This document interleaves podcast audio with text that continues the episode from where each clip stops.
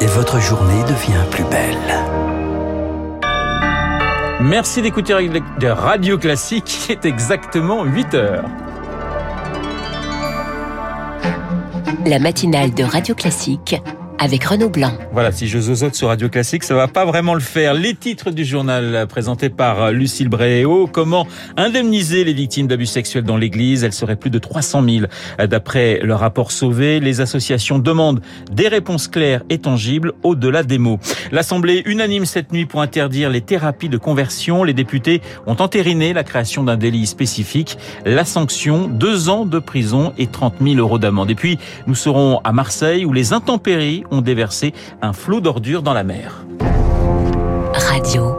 Classique. Le journal de 8 heures présenté par Lucille Bréau. Bonjour Lucille. Bonjour Renaud, bonjour à tous. À la une, l'épineuse question de l'indemnisation des victimes d'abus sexuels dans l'Église. C'est un chiffre qui donne le vertige. 330 000 enfants ou adolescents ont été abusés depuis les années 50 par des prêtres, des religieux, des religieuses ou encore des laïcs travaillant avec l'Église.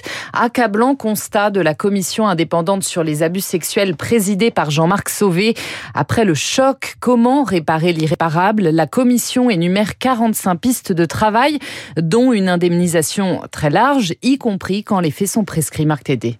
L'Église n'a pas su prévenir ces violences. Elle ne les a pas vues et pas traitées, dit la commission indépendante sur les abus sexuels, la CIAZ, qui recommande aussi que l'Église utilise son propre patrimoine pour les indemnisations sans faire appel aux dons, ce qui semble surprendre Éric de Moulin-Beaufort, le président de la conférence des évêques de France. Les réserves que nous avons servent très largement à garantir le paiement des salaires. La CIAZ nous met dans une situation compliquée. Je ne sais pas si elle a complètement mesuré la difficulté juridique dans laquelle elle nous mettait, mais nous verrons ce que nous pouvons faire. Cette indemnisation est pourtant attendue avec impatience par les victimes et pas seulement pour les aider à se reconstruire, de quoi aussi accélérer le changement selon Alexandre Aizé, victime du père Prénat et cofondateur de l'association La Parole Libérée. Les actions euh, financières et pécuniaires sont à même normalement de, de changer des comportements. Si l'Église paye et si ça lui coûte cher, elle sera obligée à un moment de se réformer pour essayer euh, de mettre fin à, à cette terrible histoire pour les victimes et pour l'Église, l'indemnisation est nécessaire.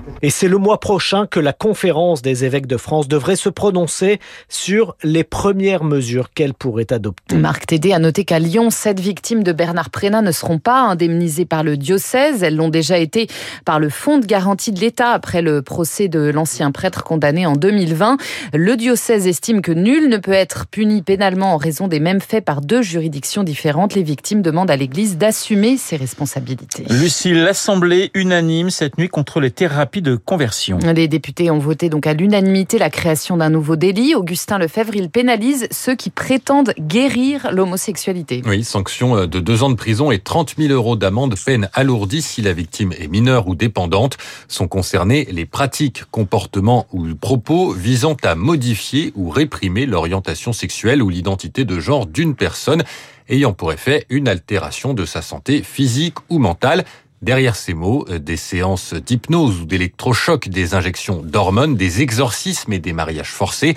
Un phénomène difficilement quantifiable, mais en augmentation. La députée qui porte le texte parle de centaines de cas récents et justifie le besoin de cette loi qui recouvre des actes déjà illégaux par le nécessaire soutien à apporter aux victimes. Mi-septembre, la MIVILU de l'organe gouvernemental de lutte contre les dérives sectaires a été chargée de quantifier le phénomène. Augustin Lefebvre, le texte va maintenant être transmis au Sénat. Au procès des attentats du 13 novembre 2015, parole aujourd'hui aux rescapés et aux proches de victimes du Bataclan, des auditions qui vont durer un mois. 200 personnes environ sont attendues à la barre.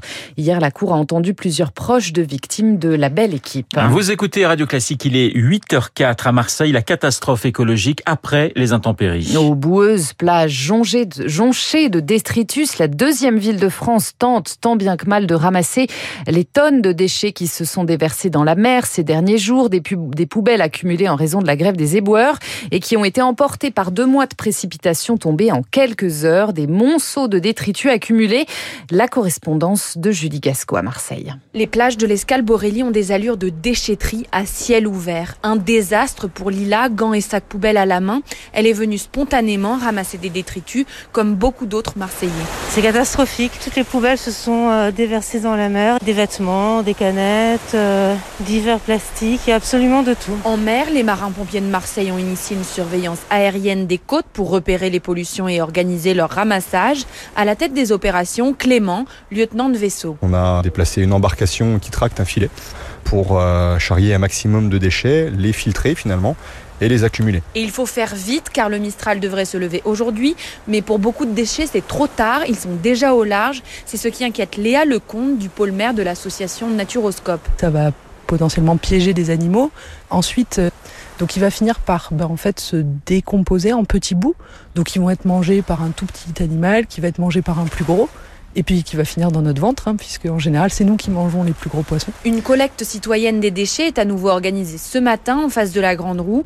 Le maire Benoît Payan demande au gouvernement de décréter l'état de catastrophe naturelle pour toute la cité phocéenne. Julie Gasco à Marseille pour Radio Classique. Le mea, le mea culpa du chef de la diplomatie américaine après la crise des sous-marins. De passage à Paris, Anthony Blinken a assuré sur France 2, je cite, on aurait pu faire mieux, dû faire mieux au niveau de la communication. Il a rencontré Emmanuel Macron matin.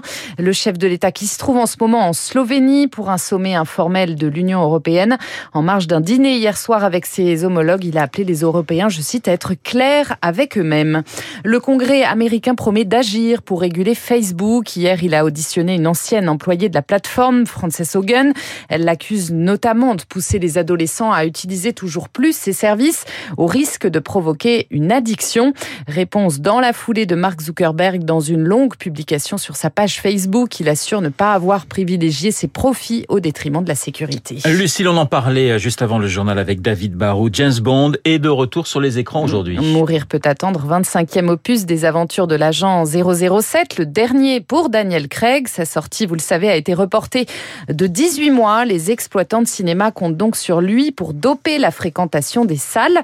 Le CNC, le Centre national du cinéma, va surveiller cette sortie de près, comme nous l'explique l'économiste Françoise Benamou. On a ce système de redistribution qui fait qu'un blockbuster américain, c'est important à la fois pour les chiffres de fréquentation, mais aussi pour les recettes du CNC qui vont ensuite euh, abonder toute la chaîne de valeur dans le cinéma. Quand la fréquentation baisse, la taxe qui est prélevée sur le billet, qui est de l'ordre d'à peu près 12%, est moindre et euh, c'est une déperdition de l'ordre de 90 millions hein, pour l'année 2020. Donc c'est beaucoup.